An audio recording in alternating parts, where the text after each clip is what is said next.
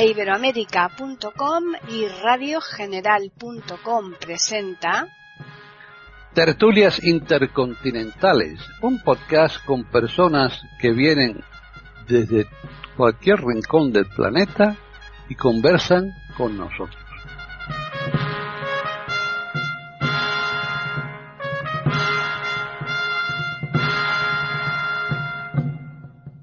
¿Qué tal? Bienvenidos un día más a Tertulias Intercontinentales en iberoamérica.com. Soy Paqui Sánchez Galvarro y hoy el grupo está un poco reducido, pero en contra, por contrario, hemos recuperado a Davis Oneto que hacía muchísimo tiempo que por su profesión de mm, docente ha pillado una época justamente de exámenes, no lo teníamos con nosotros, así que le vamos a dar la bienvenida en primer lugar a él. ¿Qué tal, David? Muy buenas tardes, es un placer haber vuelto con vosotros. La verdad que os he echado mucho de menos Espero pasármelo bien como siempre, estoy seguro que sí, con los contertulios y sobre todo con la audiencia de este maravilloso podcast que tenemos que es iberoamérica.com. Bien, pues ahora seguimos con Juan Carlos Parra. ¿Qué tal, Juan Carlos? Pues bien, aquí con mucho calor. Me imagino que Davis también ahí en Italia tendrá mucho calor, pero aquí en Madrid estamos asándonos como los pollos. Bueno, pues un saludo para los oyentes y también para ti, claro. Claro, bueno, y, ya. ay, mis compañeros, eh, que se me olvidaba. Claro, efectivamente. Bueno, y hoy vamos a finalizar con Jorge Muñoz, que está en Chile, con lo cual ya saben nuestros oyentes que las que nos han abandonado ha sido la, la parte femenina, María Eugenia y René. Así que ¿qué tal, Jorge? Hola Paqui, Juan Carlos y la bienvenida a David, que un gusto como siempre tenerlo con nosotros y por supuesto a nuestros auditores. Y tú vas a hacer la regalona, Paqui, hoy porque eres la única mujer. Has visto, hoy voy a estar entre algodones, como se suele decir aquí. Después al final os pediré algo, ¿eh? A cambio. ya veremos qué.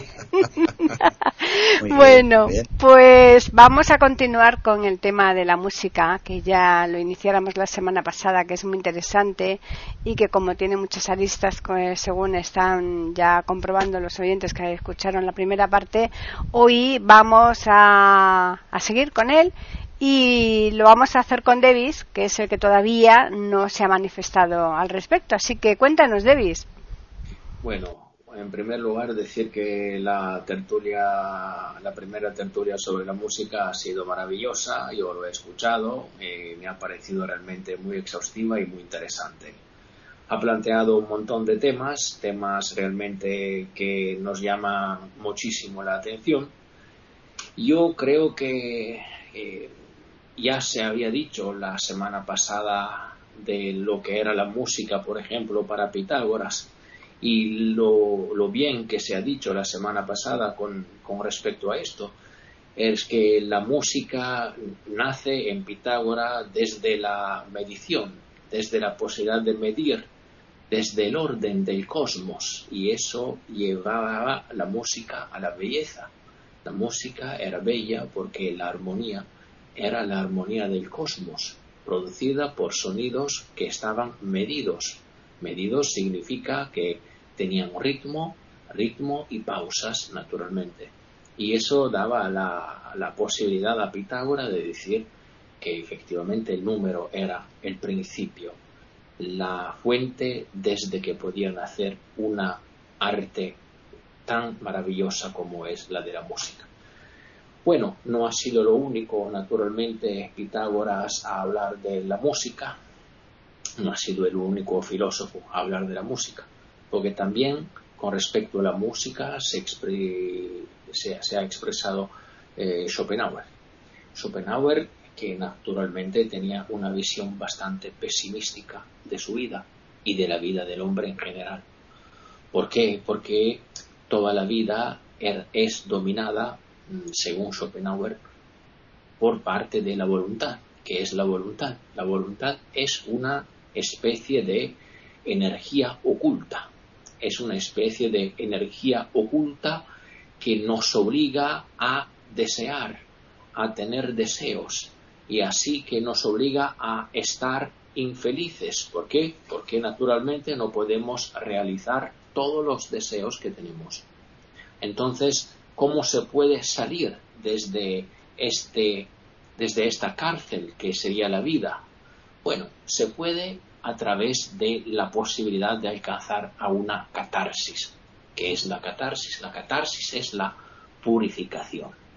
Para evitar que la voluntad nos obligue a desear y a desear y a portarnos de una forma cada vez más egoísta, tenemos que eh, hacer recurso, por ejemplo, al arte, el arte y sobre todo a la música. He dicho que la voluntad es una energía oculta, es una energía inmaterial que se manifiesta en el mundo de una forma material. Es decir, que, por ejemplo, los árboles, los humanos, los, animales y todo lo que tenemos por delante es una manifestación de la voluntad de vivir, de este principio inmaterial. Bueno, entonces, eh, con la voluntad de vivir tenemos la posibilidad de irnos desde el inmaterial hasta el material, porque la voluntad de vivir se materializa. Con la música tenemos la posibilidad de hacer el, el trayecto opuesto, lo contrario, es decir, se parte de un material que puede ser cualquier instrumento, es una flauta, es un piano, es un acordeón, lo que sea, para llegar hasta al espiritual, a lo sumamente espiritual con que puede contar el hombre. Y entonces la música es una forma de arte que momentáneamente, de una forma momentánea, nos permite no escuchar, no sentir ese peso que tenemos cuando vivimos. ¿Por qué? Porque nos permite evitar que nosotros estamos siempre ocupados en el deseos, en las preocupaciones, en el egoísmo, y nos da un alivio, un alivio importante, un alivio momentáneo, por supuesto, pero es un alivio importante porque nos aparta de nosotros mismos. Es una cosa muy difícil de explicar, sobre todo para una persona que como yo está expresándose en, en un idioma extranjero, pero es la posibilidad que tenemos de abandonar a nuestra individualidad. Escuchando la música, nosotros no somos individuo, somos algo espiritual, abandonamos nuestras pasiones, nuestros deseos, nuestro egoísmo para dedicarnos al espiritual. El problema es que, como todas las formas de arte, con la música podemos liberarnos del deseo eh, producido por la voluntad de vivir solo de una forma muy momentánea. De momento lo dejo ahí. Juan Carlos. Bueno, pues el otro día eh, yo empecé a hablar un poco del, eh, del, lenguaje musical. A propósito, tengo que decir que maravilloso lo que acabas de decir, David. Me gusta mucho esta parte espiritual porque yo creo que la música es el lenguaje perdido de la humanidad, es la parte espiritual que nos está faltando, fíjate, en estos últimos tiempos. Bueno, pues eh, el otro día acabé hablando de lo que era el lenguaje musical en el barroco, ¿no? Que hablamos de, de grandes compositores del barroco como Antonio Vivaldi, Johann Sebastian Bach y también Domenico Scarlatti. Bueno, pues ahora vamos a ir al clasicismo, este periodo que intenta volver otra vez a este momento, ¿no? En el que se vuelve otra vez a la, parte más clásica, Grecia, Roma, Renacimiento, etcétera. Recordemos que la historia siempre es va en espiral y va depurando cosas de la antigüedad, ¿no? Bueno, pues eh, en el clasicismo, en el que vamos, que corresponde aquí en, el periodo en el que estamos hablando, en torno a los años 1750 y 1830 hasta 1830, bueno, pues la música adquiere eh, objetividad, eh, equilibrio y claridad formal. Eh, bueno, conceptos ya utilizados, por eso decía lo del clasicismo, la vuelta a Grecia, conceptos ya utilizados en la Grecia clásica, ¿no? en la Grecia antigua, ¿no? En esta época la música, bueno, pues instrumental y también las orquestas eh, van a ganar eh, aún todavía más importancia, van a tener mucha más importancia. El piano va a tomar el lugar eh, del clave, que sabéis que era muy utilizado por Johann Sebastian Bach en esos conciertos de, Brandenburgo que son maravillosos. Y eh, las, nuevas eh, las nuevas estructuras musicales van a ser ahora, se van a, que se van a crear, son, por ejemplo, la sonata, la sinfonía, el concierto, que también es muy importante, y el cuarteto de cuerdas, que también va a ser interesante. Y aquí los artistas los eh, que van a ser más, eh, predominantes, importantes en esta época, van a ser Haydn, Mozart y Beethoven, que como decía el otro día Jorge, está a caballo entre el clasicismo y el romanticismo, que es el periodo que vamos a ver ahora mismo.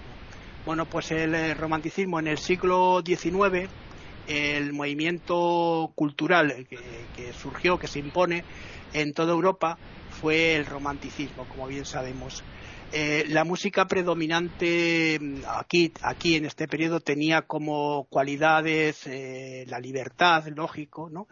y la, y la fluidez. Eh, y también primaba mm, aquí en, esta, en este momento la intensidad y el vigor emocional cosa que va a pasar en, otras en otras artes no en otras artes por ejemplo como eh, la literatura la pintura etcétera y esto se va a ver reflejado bastante bien también en la música no bueno pues este periodo musical eh, fue inaugurado está, fue inaugurado por el compositor como decíamos Ludwig van Beethoven que está a caballo entre un movimiento y otro entre un periodo y otro perdón eh, con la sinfonía número 3 es muy importante y hay autores aquí tan importantes como Chopin, uno de los grandes, Schumann y su mujer Clara Schumann, eh, Wagner, eh, otro de los grandes compositores, Verdi, eh, el italiano Verdi, Tchaikovsky, otro de los grandes, Richard Strauss y alguno más que seguramente me he dejado por el camino.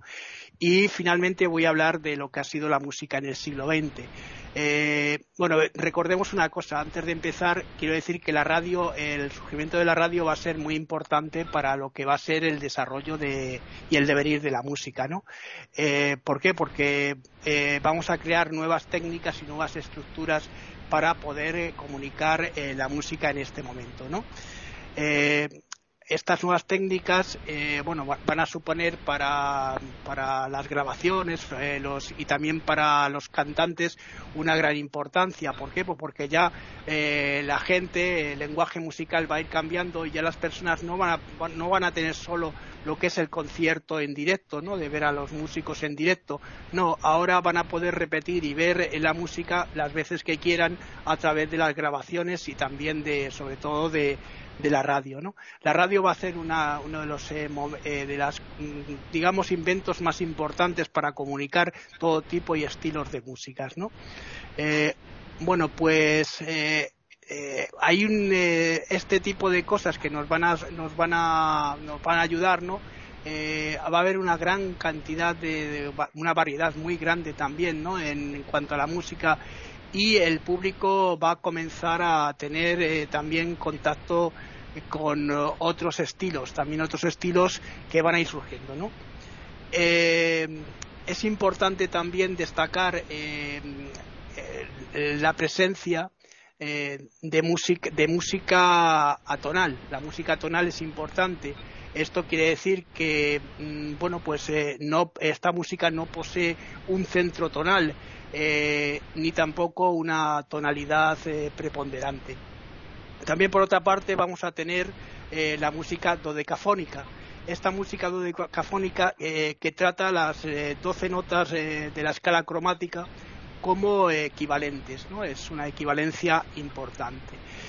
Eh, hay surgimiento de otras técnicas como pueden ser eh, o de otras músicas que van a ser también muy importantes que luego ya si queréis podemos hablar como esa emoción que decía eh, Davis a mí me parece muy interesante dentro de la música bueno pues eh, va a surgir otros estilos como puede ser el jazz que a mí el jazz personalmente me apasiona ¿no? ¿por qué? porque tiene esa libertad esa forma de, expresión distinta eh, sí porque ya no sé bueno la improvisación a mí me gusta también mucho la improvisación y esto lo hace luego luego van a haber surgimientos, por ejemplo, de ya de estilos eh, modificados y cambiados y tocados, por ejemplo, como el pop, el rock, etcétera. Una serie de movimientos que van a hacer cambiar la personalidad y la mentalidad de la gente en el siglo XX. Incluso fijaos hasta qué punto que en el siglo XXI ya eh, grupos y artistas como los Beatles y los Rolling quedan como clásicos, ¿no? Bueno, pues eh, algunos de los artistas importantes de,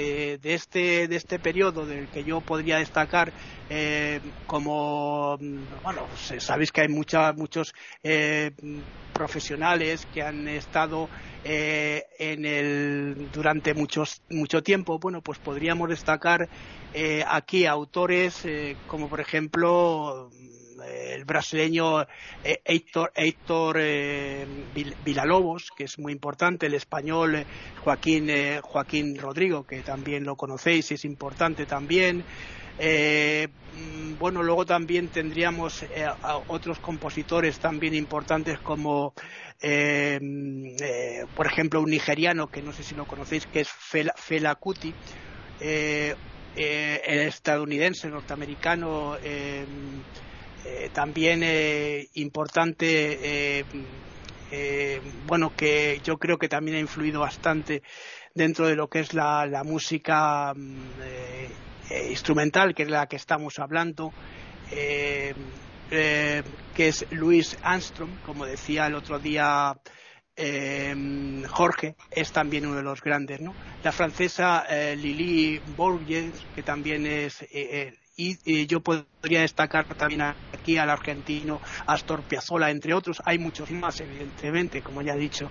La música es una, eh, digamos, es el espíritu, en, eh, digamos, en, pureza, es decir, es el encuentro eh, de lo que se nos ha perdido con, digamos, el, el lo, o, lo que no podemos expresar en nuestro pensamiento, que no podemos expresar con la lengua, ¿no? con el lenguaje. Entonces yo creo que la música es, es adquirir esas eh, esferas, esas dimensiones de, que decía Pitágoras. ¿no? De momento lo dejo aquí, para que luego ya seguiremos. Están escuchando tertulias intercontinentales en iberamérica.com. Jorge. Bueno, yo voy a retroceder un poco en el tiempo y voy a volver al barroco. Creo que el barroco tiene su patria en Italia. La música, la gran música barroca es italiana.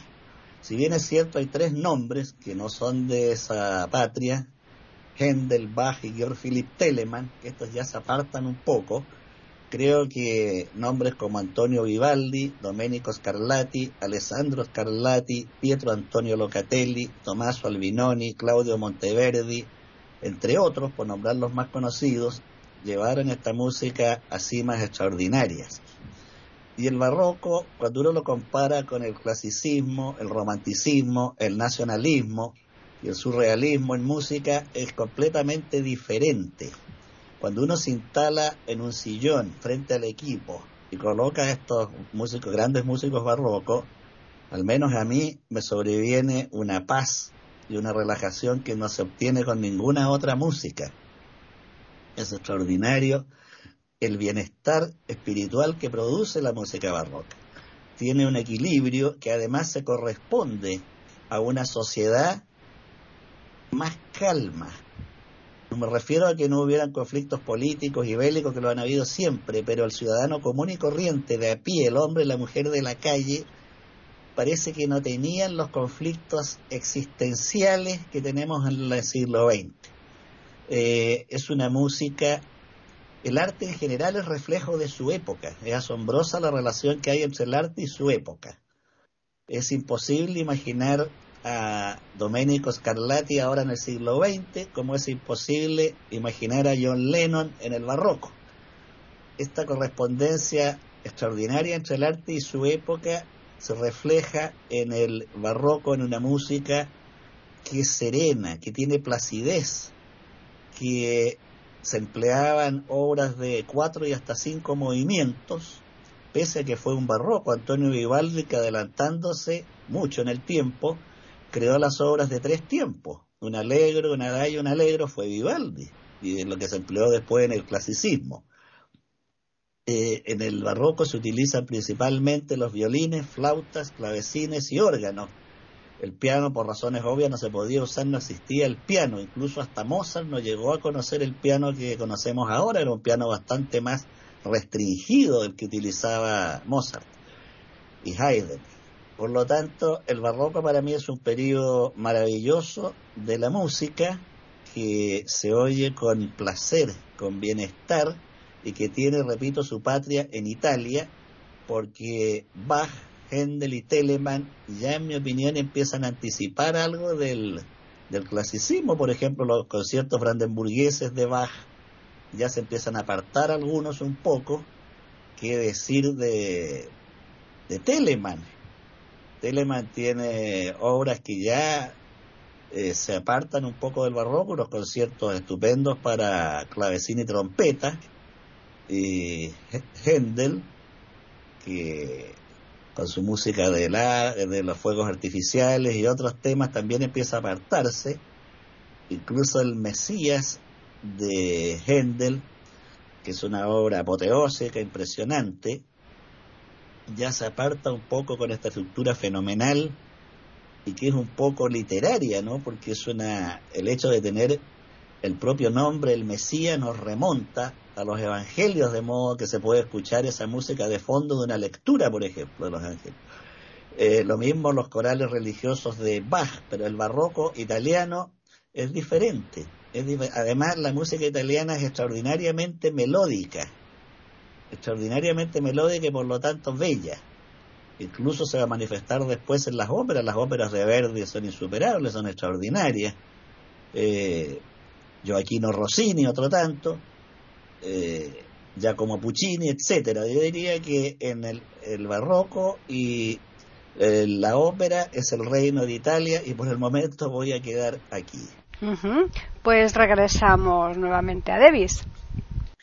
Bueno, hemos hablado, he hablado en mi intervención de antes de, de, Schopenhauer. Mientras tanto, aprovecho para decirle a Jorge, eh, yo comparto todo lo que Jorge ha, dicho, me parece espectacular lo que ha dicho Jorge. Efectivamente, la música y todo el arte son espejo de, de la sociedad en que se han producido. Lo mismo merece la pena destacarlo, vale para el pensamiento.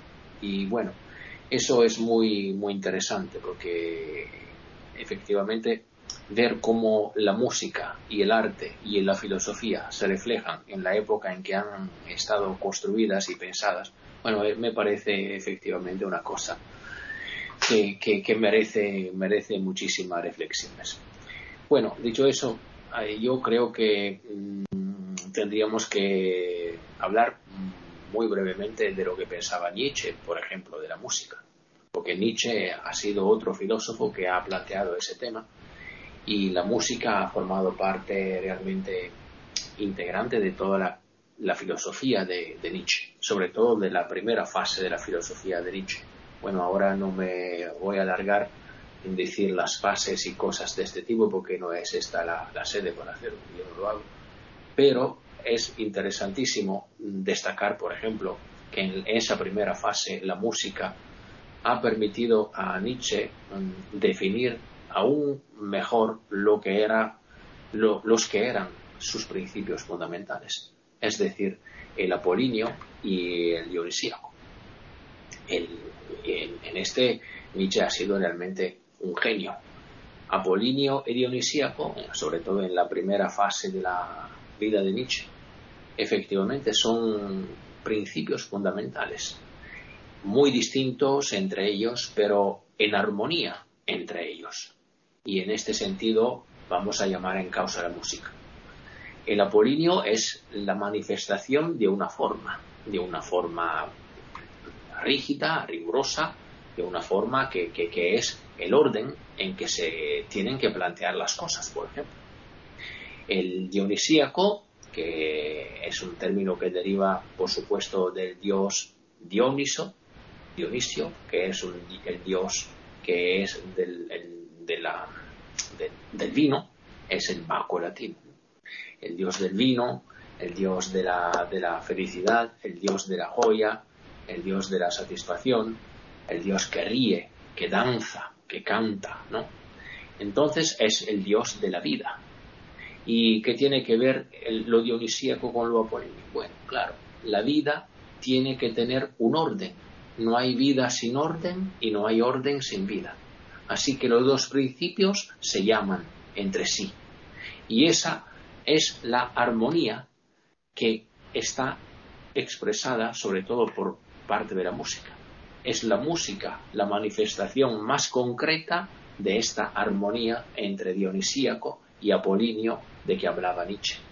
Así como podemos ver, es una cosa maravillosa ver cómo la música, también desde un punto de vista filosófico, se plantea como la manera más perfecta de retractar a la vida. Y eso me parece estupendo.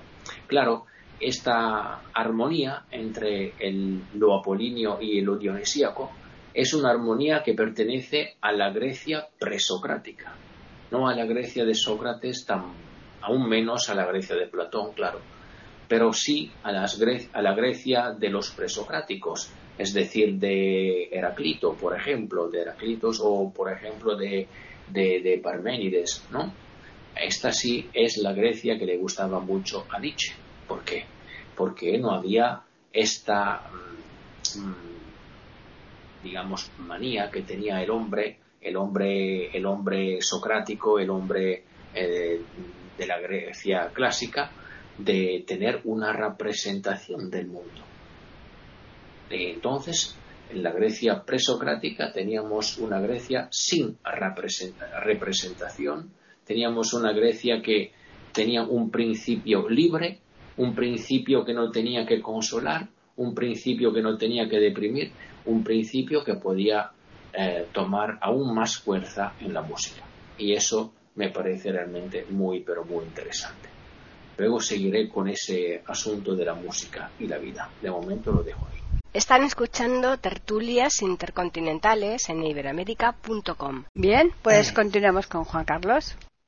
Bueno, pues yo voy a hablar un poco de la emoción que produce la, música, como dije, al principio cuando empecé a hablar de esto del lenguaje musical. Eh, la música es muy importante en la vida, en nuestra vida, evidentemente. La música está en nosotros. Eh, recuerdo, recordáis todos, ¿no? que Beethoven en los últimos años de su vida se queda sordo, pero la música sigue dentro de él y sigue creando las estructuras, eh, quizás las mejores estructuras y más hermosas que creó eh, nunca. Eh, por otra parte, la música, bueno, hemos hablado muchas veces de esta emoción que produce la música en lo que leemos o en lo que hacemos. Siempre decimos, hombre, nos faltaría aquí en lo que estamos haciendo una banda sonora. Las bandas sonoras de las películas acompañan mucho a las historias, las historias creadas por autores que luego han sido llevadas al cine, ¿no? Por ejemplo. Por otra parte, cuando yo estaba estudiando para mi tesis y demás, en, eh, bueno, encontré una cosa que me llamó mucho la atención y esto fue luego corroborado por eh, estudiosos del siglo de oro, ¿no? Eh, eh, toda la música o casi toda la música española de los siglos XVI y XVII, sobre todo el barroco, que el barroco es un movimiento importante, sí, Jorge, a mí me parece que es impresionante, ¿no? Tanto en movimiento, eh, digamos, musical como en movimiento literario. ¿eh? La música que se encuentra o que yo he, podido ver eh, poesía, la poesía es música, es música, eh, lo que pasa que no tiene ese sonido ¿no? que tiene la música. Pero sí que es verdad que he encontrado muchos textos en los que se ponía eh, un soneto, cántese en do mayor o cántese en re, lo que sea. La música, el soneto, la poesía estaba hecha para ser cantada en las cortes eh, y volvemos a las tradiciones antiguas, ¿no? las tradiciones provenzales. Como esas tradiciones provenzales, la música se hace, o sea, los, lo que eran las eh, composiciones eh, verbales acompañaban de música. La música siempre ha sido el, el lenguaje perdido, el lenguaje en el que nos podemos comunicar todos. Es decir, si colocamos a un alemán, un italiano, un español y a un francés y los ponemos a hablar no se van a entender, pero si, si les eh, ponemos una, una, sinfonía de cualquier autor la van a entender perfectamente. Hay un dicho además, como bien sabéis, que es la música mansa a las fieras. Bueno, pues eso tiene que ver con la tranquilidad, con el, eh, la conexión entre lo que es nuestras eh, células y el universo, como decía Pitágoras, esa búsqueda ¿no? de, de, las, eh, de la décima esfera, que es la décima esfera, es la iluminación. Eh, lo que han hecho muchas veces los, los, budistas o cualquier otra persona que ha intentado buscar, pero siempre hemos tenido un ritmo. Nosotros hacemos las cosas siempre por ritmo. Ese ritmo está en nuestro interior y vuelvo otra vez a Beethoven. Beethoven eh, pudo componer porque tenía ese ritmo interior y todos lo tenemos. Lo que pasa que no lo hemos buscado. Es nuestra forma perdida, nuestra forma que algún día tendremos que volver a sacar. Quizá en eh, la Torre de Babel se derrumbó por no tener música, porque se crearon diferentes eh, ritmos y entonces aquello se derrumbó por esto, ¿no? ¿Por qué? Pues porque con la música estoy convencido de que se hubiera llegado a la, a la décima esfera. De momento lo dejo aquí, Paqui. Pues eh, terminamos esta ronda con Jorge, claro. Bueno, la escritora francesa George Sand tuvo amores con el músico Federico Chopin, como todos saben, y hay un pasaje muy interesante cuando los dos están en la residencia campesina de George Sand, Chopin sentado al piano y ella le lee un texto escrito por ella sobre el campo, los árboles, las flores, y Chopin le dice que es maravilloso lo que acaba de leerle. Entonces ella le contesta, transfórmalo en música. Y él efectivamente lo transforma en música. Aquí tenemos un espléndido ejemplo de relación entre literatura y creación musical. Eh, eh, Chopin escucha este texto de dos tres páginas de George Sand y a petición de ella lo convierte en música. Hecho este paréntesis, voy a referirme a la música clásica española, que probablemente para Paqui y Juan Carlos no es novedad, pero acá en Chile sí, porque me llama la atención que en mi país la música clásica española es poco conocida. Acá eh, se escucha más a los clásicos, eh, Beethoven, Mozart, Haydn, música del barroco, el romanticismo, por supuesto, los nacionalistas rusos como Tchaikovsky, Korsakov, Glinka, etcétera, eh, pero la española es menos conocida y a mí me llama mucho la atención porque la música clásica española se aparta completamente del resto de Europa. músicos como Joaquín Turina, Joaquín Rodrigo, Francisco Tárrega, Isaac Albeniz, Enrique Granado, Felipe Pedrel, Paulo Sarasate, etcétera, sus obras son muy diferentes. Y he llegado a la conclusión que son diferentes porque de la llamada música clásica es la que mayor conexión tiene con el folclore.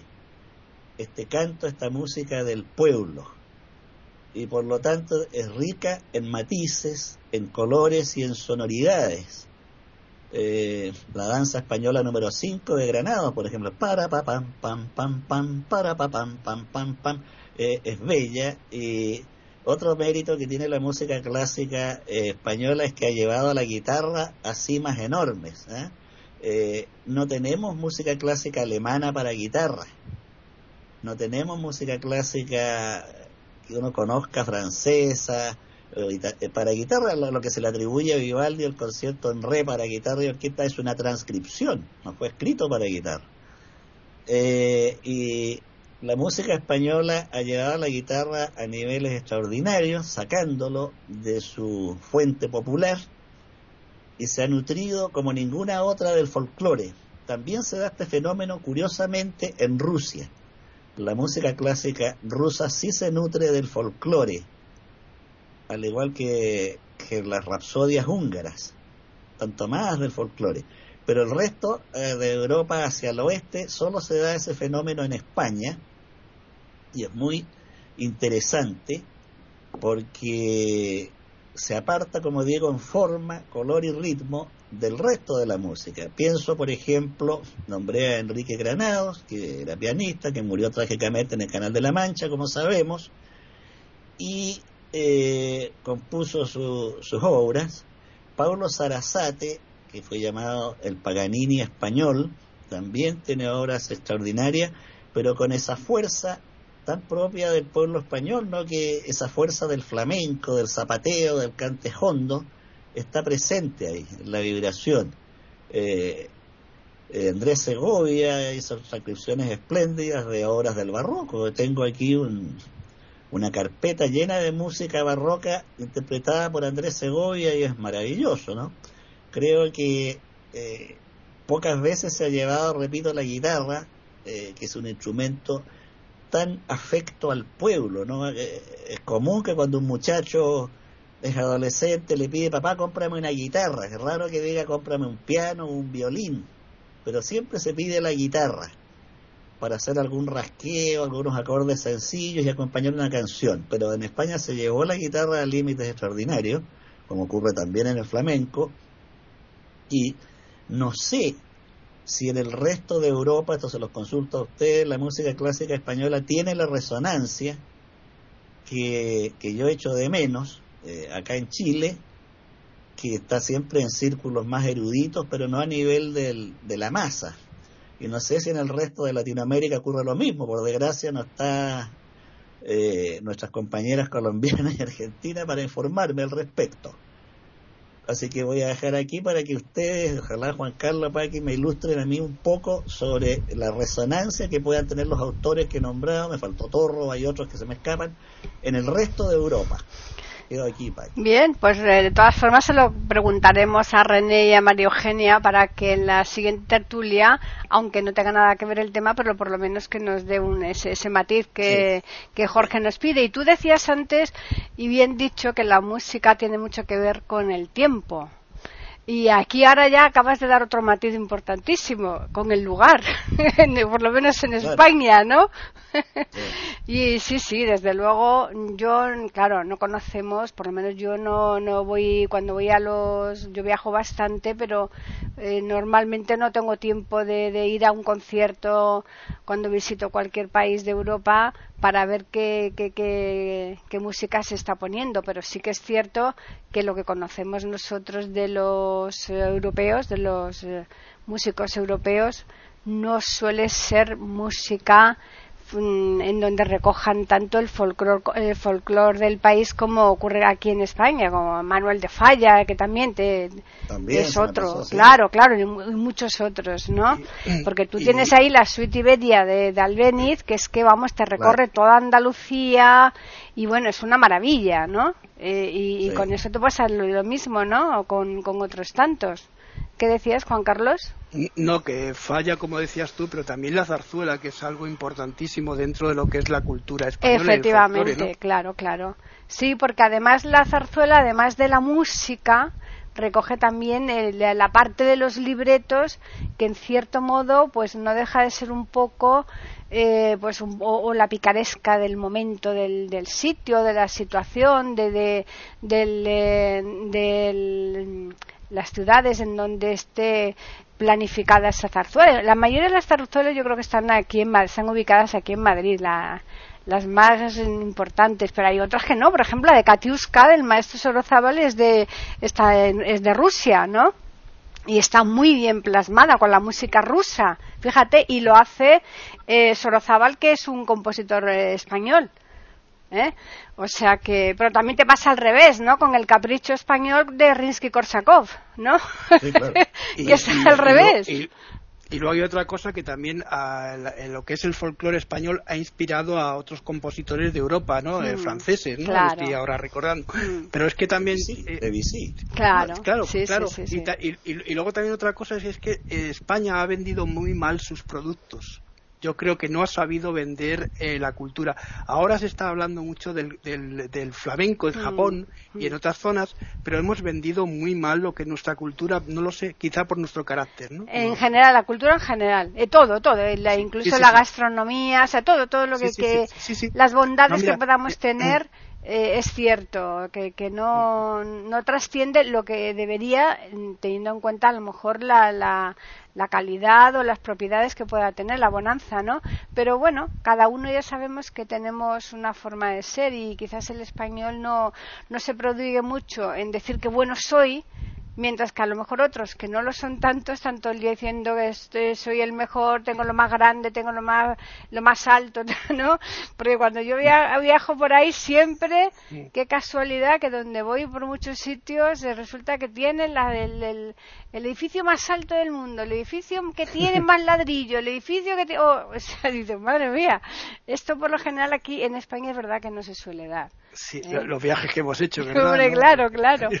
Tanto reales, reales como virtuales, ¿no? Sí. Mira, ahora, ahora que estabas hablando de la comida, Italia, qué bien ha vendido la pizza. Hombre, y ha hecho muy bien, claro que sí. Muy bien, estupendo. Pero, España, qué, qué, mal ha vendido sus productos. Oye, pero sin embargo el tiramisú no lo ha vendido tan bien, ¿eh? El, las pizzas sí, pero los tiramisú no tanto, ¿eh, Davis? lo, único que hemos vendido muy bien es el jamón, ¿verdad, Davis? Eso sí, eso sí. que está bien vendido. bueno, pues retomamos otra vez la última ronda con Davis. Están escuchando tertulias intercontinentales en iberamérica.com. Eh, el jamón está bien vendido porque tiene una calidad excelente, hombre eso es bastante fácil venderlo. Eh, me imagino que sea bastante más complicado prepararlo como los preparáis en España, que es una maravilla, realmente una maravilla. Pues nada, yo quiero concluir esa intervención con unas reflexiones que tienen que ver con lo que decía antes Jorge y también con lo que decía Paquita cuando hablaban del, tiempo, del hecho de que el tiempo es el reflejo de, de la música, del arte y del pensamiento para mí en, general. Vamos a ver, nosotros hemos justamente destacado las calidades de la música, los precios de la música y tal, me parece perfecto. Pero ahora estamos en el siglo XXI y yo tengo que señalar una mala costumbre que lamentablemente mm, llama en causa la música. Eh, es una costumbre de este país que tendría que cambiar bastante, bastante rápidamente, pero que no lo hará, ya lo sé. O sea, mm, esa música que se ha hecho casi exclusivamente rítmica, ¿no? Solamente ritmo, ritmo, ritmo, tambores y tambores y tambores, batería, muy poca melodía. Eso es un gusto. Yo no voy a criticar ese tipo de música. A mí no me gusta, pero que es, me parece perfecto que si esa música tiene mercado, que se, que se realice, que se siga escuchando. Yo no tengo nada en contra. Lo que me espanta, pero es que, sinceramente, esa música, los jóvenes, mm, eh, por lo menos aquí, las la van escuchando sobre todo a lo largo de la calle. Andan y con cascos con el teléfono o con lo que sea, escuchan música a todo volumen porque la escuchan ellos, pero la escuchas tú si estás a su lado. ¿eh? Así que eso me parece un despelote. Y los accidentes que produce ese, esa manera de, de, escuchar la música a lo largo de la calle, con, con patines o con bicicletas o simplemente andando. Porque el volumen es realmente una cosa espantosa. A mí y esa me parece una costumbre que cada vez más está ah, tomando paso y lamentablemente eh, veréis que tendremos accidentes. Tendremos accidentes porque ya hemos tenido un montón de accidentes por ese tipo de, de manera de escuchar la música, que espero se cambie en este país porque no me parece la manera de escuchar la música. Yo, por ejemplo, cuando escucho música, quiero estar delante del ordenador o delante del, del, estéreo para poder disfrutar totalmente de la música y para poder liberar mi pensamiento, mi posibilidad de escucharla. Decía Juan Carlos que la música es lenguaje. Sí, estoy totalmente de acuerdo. Pero eso no, eso conlleva unos problemas unas cuestiones que me parecen realmente muy interesantes. Que Beethoven, Bach, Endel, Mascagni, Verdi han escrito un, texto musical. Lo han puesto en, en un pentagrama y ahora las orquestas, los directores de orquestas lo ejecutan y eso me parece fantástico. Lo ejecutan interpretándoles, le dan una interpretación. No es que la música sea efectivamente la que eh, Beethoven, la que Mozart, la que Bach han escrito. Es una música que ha sido interpretada por esos directores de orquesta. Furtwängler, por ejemplo, con, con, respecto al piano, ¿no? Y con respecto a Bach, Furtwängler ha sido uno de los más grandes intérpretes de Bach. Eso me parece perfecto. Pero también nosotros que lo escuchamos, lo estamos interpretando. Así que la música como lenguaje conlleva dos niveles de interpretación. La primera, propuesta por los directores de orquesta, y la segunda, que tenemos que hacer nosotros cuando escuchemos lo que nos están proponiendo esos directores. Y eso me parece maravilloso, porque eso nos permite afirmar la libertad, la interpretación, la importancia de un texto, la necesidad de pensar en lo que estamos escuchando, que es maravillosa.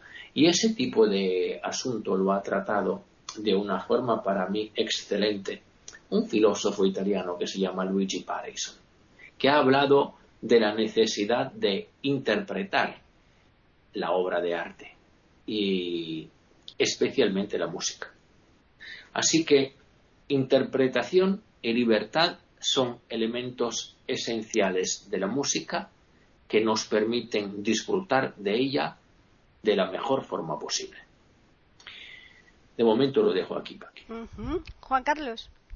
Bueno, pues yo para terminar estas reflexiones que estamos haciendo, eh, que son muy, muy interesantes, por supuesto, tengo que decir que sí, que la, música está en el individuo, que está en todas partes. Y la música también puede servir como terapia. Terapia, bueno, ahora me estoy acordando, no sé si os acordáis de la magnífica película que hizo Stanley Kubrick, La Naranja Mecánica, basada en el texto de, de, este gran, eh, ¿cómo se llama? Eh, eh, joder, se me, se me ha ido. Bueno, en el texto de la naranja mecánica de a mí me parece que es un, eh, una maravillosa, eh, digamos, excusa, excusa entre comillas. La música es un, un instrumento para curar, pero también puede ser un instrumento para matar la música puede llegar a los grados como estaba pasando con este muchacho en Burgess, que se me había ido, perdón, el autor de la novela, este muchacho de la, de la, de la novela, ¿no? Como, como podemos ver. Pero también la música, como decía David, puede producir alteraciones sociales. Eh, mm, vamos a ver, eh, tienes razón, Davis. Ahora mismo la música es todo pum pum, pam pam, cham. Y eh, es por un motivo, porque los chicos que están saliendo ahora, que son supuestamente cantantes, entre comillas, no cantan. Eh, hay una serie de arreglos y lo hacen en playback y no saben cantar. Eh, lo que mueve a este tipo de grupos es el eh, pum pum pum pum, el ritmo. Y ese ritmo es un poco cansino porque produce, bueno, es un ritmo además que se utiliza con una serie de estimulantes, de, estupefacientes, de, se utiliza también con, pues, con bebidas, etcétera. Entonces les da igual escuchar una cosa u otra. Lo que único que sigue es verdad, lo que me decías es que puede producir problemas. Si tú llevas una música muy alta en un coche, puedes producir incluso un accidente. ¿Por qué? Porque la música puede alterarte. En ese sentido estoy de acuerdo. Eh, después hay otra cosa curiosa, que es verdad, la, música es lenguaje. Veréis, el escritor cuando se pone a, por lo menos a mí me, pasa, ¿no? Yo tengo un ritmo de escritura, no sé si Jorge me imagino que también. Ese ritmo de escritura cuando estoy escribiendo me imagino o lo hago de una forma determinada y es verdad que luego cuando se leen mis textos se interpretan de una forma distinta. Lo mismo pasa con la poesía. La poesía es puro ritmo, es eh, medida, es sonoridad. Eh, cuando el poeta se pone a escribir, eh, pues, el caso de Antonio, por ejemplo, que es un caso que tenemos muy cerca, pues lo hace de una manera. Luego sus interpretaciones pues pueden ser de otra manera. Y eso es también música. Es decir, estamos hablando de que la sonoridad de, la, de la poesía puede llegar a unirse, si lo queréis, a esas partituras. Y aquí tengo que, hablando de partituras, eh, bueno, pues agradecer, si queréis, a un italiano muy famoso y rescatar de, para la memoria, que es Guido D'Arezzo, eh, que Paquita y yo hicimos un podcast también de Arezzo y rendimos un poco homenaje a este personaje que va a crear el, eh, no, el, no el, pentagrama, tetragrama. Sino el, tetragrama, que es importantísimo para luego, luego, lo que fue la evolución del, del pentagrama, que es lo que ahora utilizamos, ¿no? Y también decir que, bueno, que a mí sí que me gustaría, eh, como reflexión final, que los chavales eh, aprendieran música, pero que no lo aprendieran como yo lo aprendí. Yo hice cinco años de solfeo, hice cuatro años de piano y hice la verdad es que lo dejé. ¿Por qué? Pues porque la música que se me, cómo se me estaba enseñando era muy reglada, muy poco, eh, digamos, divertida. Y yo he visto, por ejemplo, a mi hija. Mi hija, pues ella ha estudiado flauta travesera, ha estudiado piano y lo ha hecho de otra manera distinta a la mía. ¿Cómo? Pues con juegos, como al principio se hacía, eh, dándole a los chavales otro tipo de cosas, otro tipo de estructuras. ¿Para qué? Para que vayan entrando incluso en la música clásica. Es difícil entrar en la música clásica si no hay una buena enseñanza de esta música clásica. ¿Por qué? Porque los chavales van a empezar a decir, bueno, esto es un rollo, no me gusta, etcétera. Pero si tú se lo das de otra manera y se lo vendes de otra manera, lo van a aceptar. Simplemente, y como, bueno, pues para terminar, que, oye, que todos escuchemos música, porque la música está en todas partes, está en nuestras células, y es eso, es la vida. La música está con el, con el eros, no está con el tánatos. La música es pura movimiento. Jorge. Bueno, eh, comparto lo que decía Davis en cuanto a los jóvenes ¿no? y el volumen horroroso que suelen oír eh, creo que el siglo XXI está marcado por el aturdimiento y la estridencia. Esa es la marca de este siglo. Y ambos aspectos, aturdimiento y estridencia, son la negación de la reflexión. La reflexión surge en el silencio, en la calma. Y estas guitarras eléctricas que suenan a veces como motores y sierras de una fábrica, de una maestranza, más estos martillazos feroces en la batería, eh, unidas a las drogas y el alcohol, embrutecen, aturden, y ahí no es posible reflexionar sobre la música ni apreciar la música. Eh, la contrapartida de la música es el silencio. Si yo quiero escuchar a Bach, yo tengo que estar en silencio para apreciar los violines, las flautas, la viola da gamba, etcétera, las pausas, los movimientos melódicos, el contrapunto. De modo que el silencio es el gran eh, auditor de la música. El silencio de quien está sentado frente al equipo de música o a la orquesta. Pero yo ahora quiero detenerme en el pueblo, en el pueblo sencillo, casi ingenuo, y en su música, la música popular, que está en la base de la gran música. Primero fue el montañés andando solo en la montaña, que tal vez a través de un silbido llamaba al perro para que le ayude a ordenar las ovejas. Esa creación simple, sencillísima, que se traduce en el folclore. Y aquí en Chile el folclore, por desgracia, no se oye ni en las radios, ni menos en la televisión. En mi país yo diría que hay tres zonas de folclore. El folclore del norte, que se nutre de todos los ritmos, colores y tonalidades de la Mesoamérica, es decir, este maridaje entre la música española y la música de las etnias originales y salió de ahí un tipo de música que usa principalmente la quena, zampoña, charango, la tarca y el bombo. Eh, y tiene un color, una tonalidad muy característicos del norte de Chile. Luego tenemos la zona central, donde ya se usa la guitarra, principalmente la guitarra sola, para acompañar la tonada.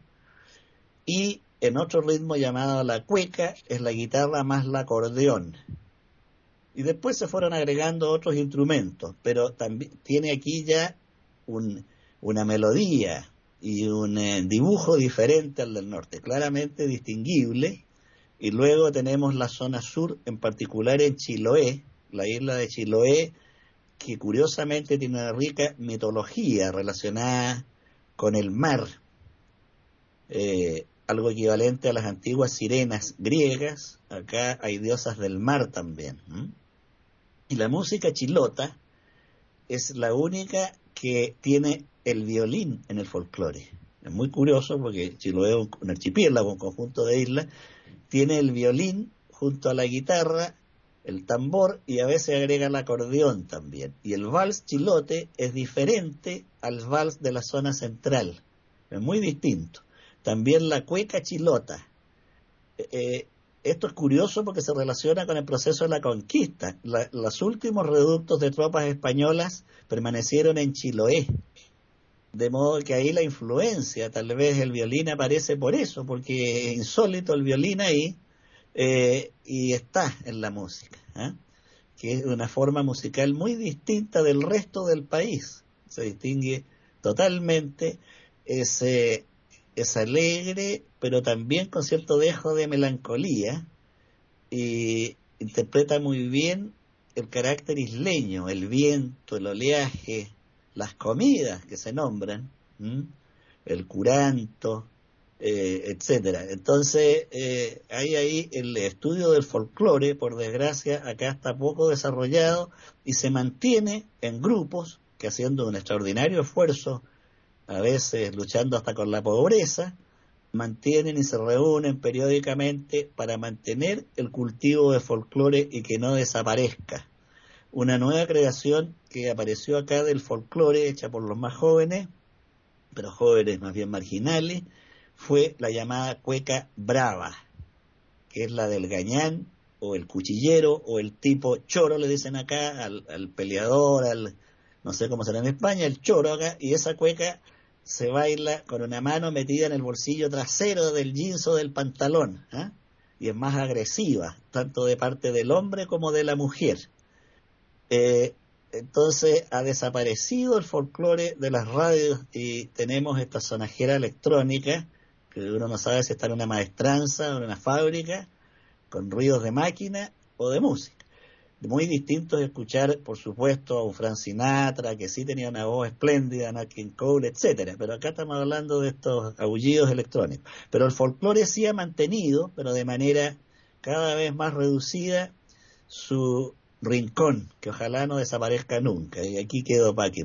Bien, pues yo creo que esta segunda parte ha sido igual de interesante que la primera. Hemos eh, matizado aspectos que se nos habían quedado en el aire la semana anterior. Y como decía Davis, efectivamente, aquí por supuesto el tararinton, tan tatarinton, tan tatarin, eso es algo que se te mete en el cerebro y es que es algo espantoso, sobre todo cuando van por los coches con las ventanillas abiertas y me imagino yo que eh, si les pilla la policía les multarán porque eso Mm, los decibelios son tan altos que, que, molestan al transeúnte. O sea que yo creo que eso estaría penalizado. No sé si lo harán o no, pero. No, sí, sí, sí, sí está penalizado. Claro, claro, por eso. ¿eh? Así que.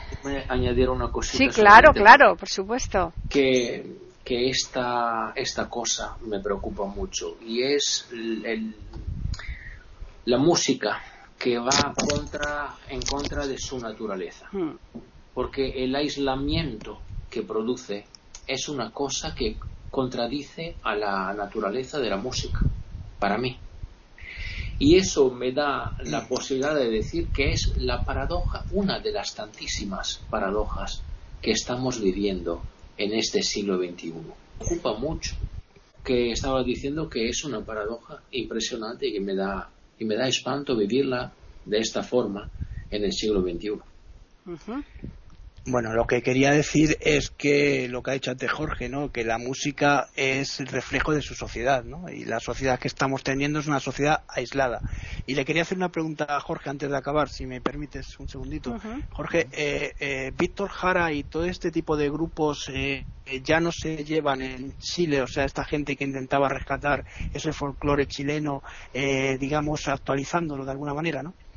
Sí, se mantiene en lugares que le llaman peñas folclóricas, donde hay un público que, eh, que lo sigue religiosamente, se escucha Violeta Parra, Víctor Jara, Patricio Mans, eh, Rolando Alarcón y otros, pero no es algo a nivel masivo. Si uno prende una radio es muy curioso que aparezcan canciones de ellos. La televisión simplemente nada, absolutamente nada.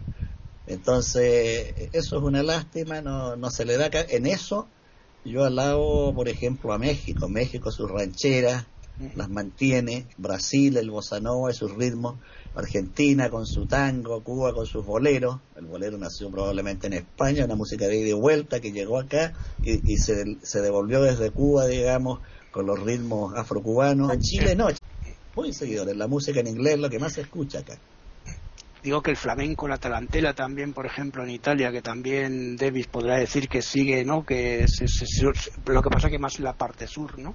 Cada vez y, Juan Carlos no sabes.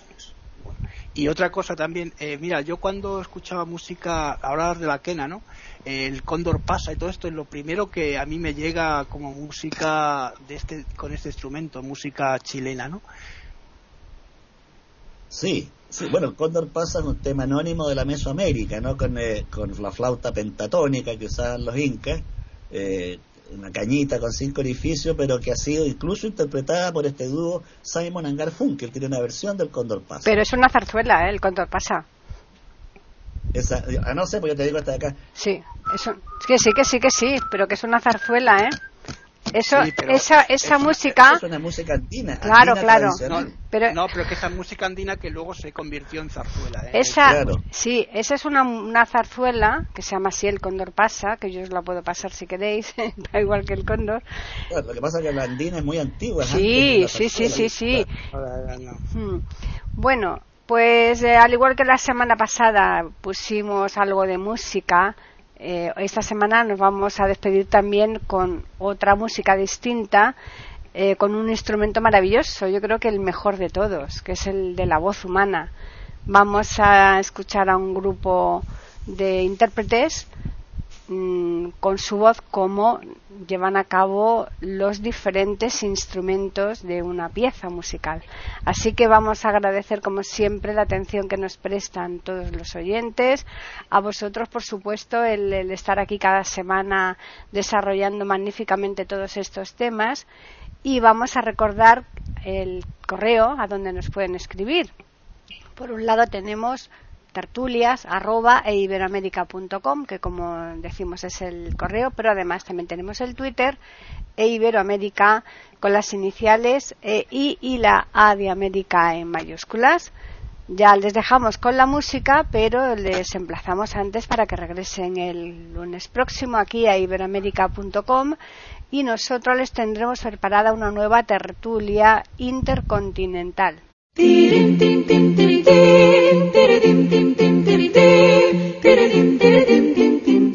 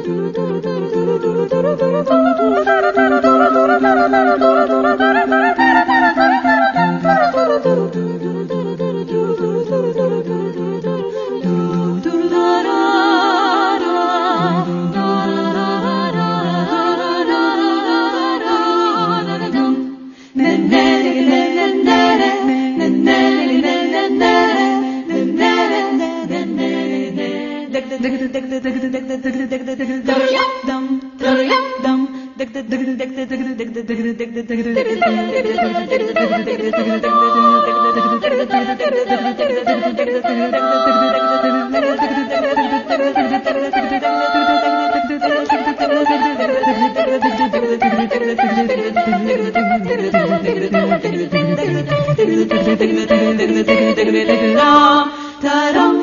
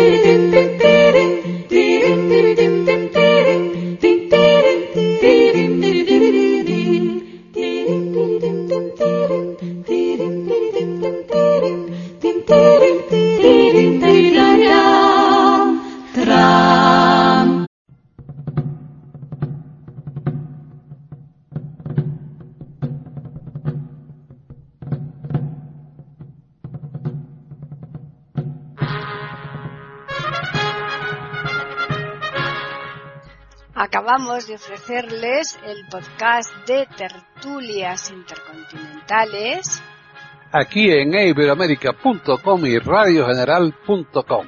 Regresen la semana que viene para un nuevo episodio. Hasta la próxima semana.